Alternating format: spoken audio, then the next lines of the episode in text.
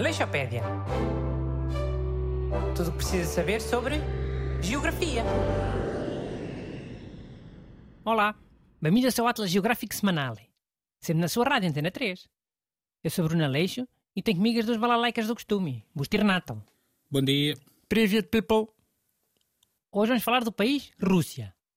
Hoje não é nenhum feriado nacional russo, mas é um país que tem estado nas bocas do mundo e muitos ouvintes escreveram a pedir para fazermos programas sobre a Rússia. Busto, diz aí coisas sobre a Rússia. Tem muitas montanhas, como tu gostas, e rios muito grandes. Tem, tem. Mas então, a Rússia é o maior país do mundo. Eh, Vai desde o Mar Báltico até. Olha, no outro dia vi um gajo na televisão a dizer que era o Canadá, o maior país do mundo. Mas não é, é a Rússia. Eu sei que é a Rússia, mas tu estás a dizer que vi um gajo na televisão a dizer que era o Canadá. Mas o que é que isso interessa, Renato? Saber que um gajo disse que o, que o Canadá era maior. Deixa o Busto falar. Oh, interessa para a malta que está a ouvir ficar a saber que nem tudo que ouvem ou veem na televisão é para acreditar. Pronto, pessoal. Cuidado com as fake news. Vá, siga. Não é fake news. Eu acho que o gajo achava mesmo que era o Canadá. Ele não disse aquilo de propósito para desinformar. Para mim só é fake news se for de propósito para desinformar, com intenções populistas. Mas quê? Era um jornalista? Não, era tipo um comentador. Eu não vou dizer quem é que era. Caraca, Augusto, não lhe des conversa. Senão depois não tens tempo para dizer as tuas coisas sobre geografia. Pá, já me calei, pronto. Desculpa. O que tu estás a fazer também é desinformação. Estás a interromper o busto para ele ter menos tempo de dizer as coisas informativas. Olha que isso é o populismo. Deus me livre, vai-te reto. Onde é que eu ia? Já me perdi. Estavas a dizer que a Rússia era o maior país do mundo. Ah, si- sim, é o maior país do mundo, com 17 milhões de quilómetros quadrados. Eh, Só por curiosidade, o Canadá não chega sequer aos 10 milhões. E pronto, senhores ouvintes, acaba assim mais uma Leixopédia. Hoje sobre o país Canadá. Então, mas estás a falar a sério ou a gozar? Estou a gozar, carago. Andore. Então, como disse o Bruno, a Rússia é atravessada por grandes rios e grandes cordilheiras. Para começar, os Montes Urais, que separam o continente europeu do continente asiático. E a Cordilheira do Cáucaso também, claro. Mano, assim uma pergunta boa da ficha. Dá para fazer em quiz e tudo. Então, quantos países é preciso atravessar? País da Noruega à Coreia do Norte. Depende. É para dizer um número máximo ou um número mínimo? Oh, é o mínimo, não é? Óbvio.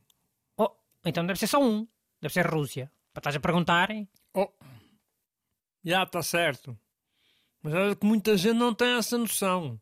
Pensa sempre que tem que atravessar três ou quatro, no mínimo. Faz fronteira com a Noruega onde? É lá no norte da Escandinávia, não é? Já tem um bocadinho de fronteira aí em cima.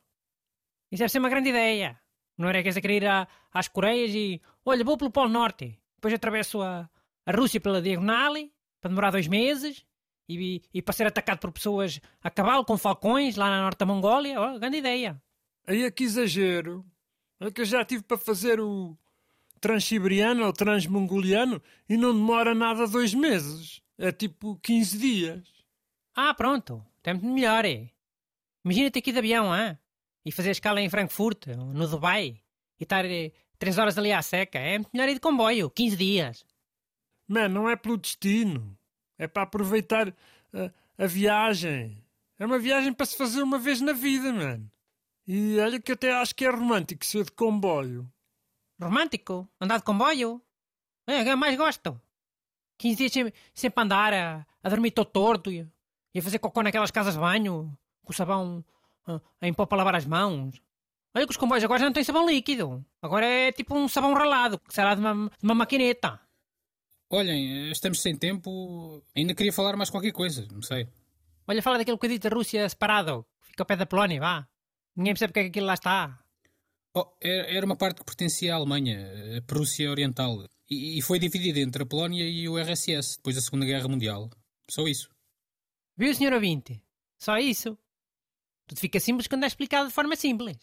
A lei pede é fazer serviço público. Aleixopédia. Tudo o que precisa saber sobre geografia.